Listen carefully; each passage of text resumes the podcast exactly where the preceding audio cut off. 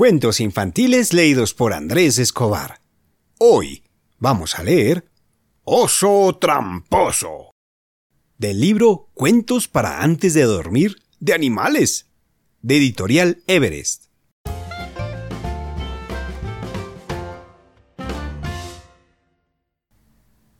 Este cuento va dedicado para Maya Samira, de 6 años. Ella es de México, Valle Bravo. Le encanta oír cuentos de princesas, dinosaurios y grandes aventuras. Este cuento es para ti.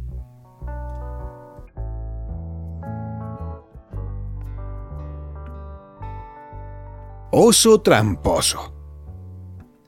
Al regresar a casa, el oso Bombo le entregó un paquete muy bien envuelto a la osa Selma. Te traigo un regalo, le dijo. Hacía un mes que se había casado y una semana que habían regresado de la luna de miel. ¡Un espejo! exclamó Selma emocionada al abrir el paquete. Bombo recordó los consejos que le había dado el malévolo Cucufate y le dijo a su esposa: No debes romperlo, pues si lo haces, el infortunio entrará en nuestra casa durante siete años. Selma le pidió a Bombo que clavase una escarpia en la pared para colgarlo nunca lo descolgaría para evitar que se rompiese. Al día siguiente, Bombo se marchó al trabajo y Selma comenzó a hacer planes. No pienso quedarme en casa toda la vida fregoneando. Soy joven, fuerte, alegre, simpática y aunque esté mal decirlo, hasta guapa. Le entraron ganas de mirarse en el espejo que le había regalado Bombo. Y gritó ella.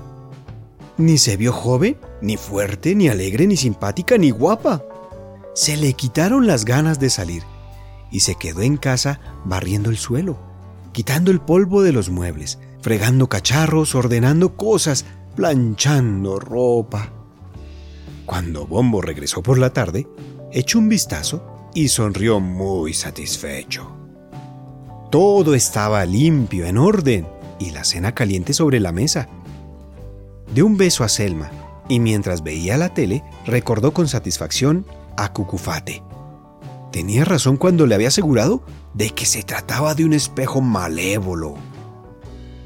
Fueron pasando los días y Selma se desesperaba.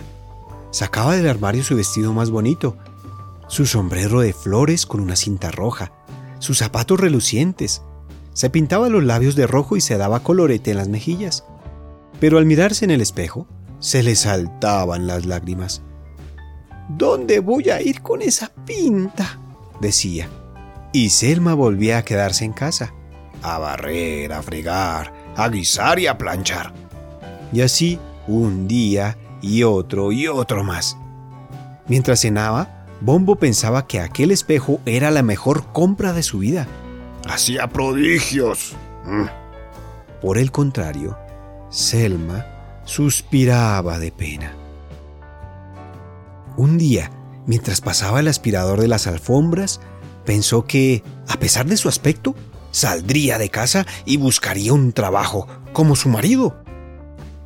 Pero cuando se miró al espejo, antes de salir, se dio cuenta de que había olvidado de todo, hasta de sumar y de restar y en un ataque de rabia, descolgó el espejo y lo tiró contra el suelo. Se hizo mil pedazos. Enseguida recordó las advertencias de su marido y pensó que el infortunio estaría sin remedio en su casa. Entonces se agachó a recoger los trozos del espejo. Había uno más grande que los demás. Se miró en él y lo que vio la llenó de asombro. Era ella misma, por supuesto, pero se veía joven, fuerte, simpática, guapa, elegante. Además, de repente recordaba cuántas eran dos más dos y todo lo que había aprendido en el colegio, en el instituto y en la universidad.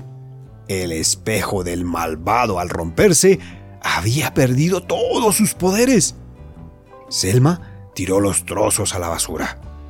Se puso su vestido más alegre, se pintó los labios y se echó colorete en las mejillas. Y cantando y bailando, salió de casa, y se marchó. Y ningún oso tramposo fue capaz de detenerla. Y colorín colorado, este cuento se ha acabado. ¿Quieres seguir escuchándonos? Encuéntranos en Instagram como Cuentos Infantiles-AE.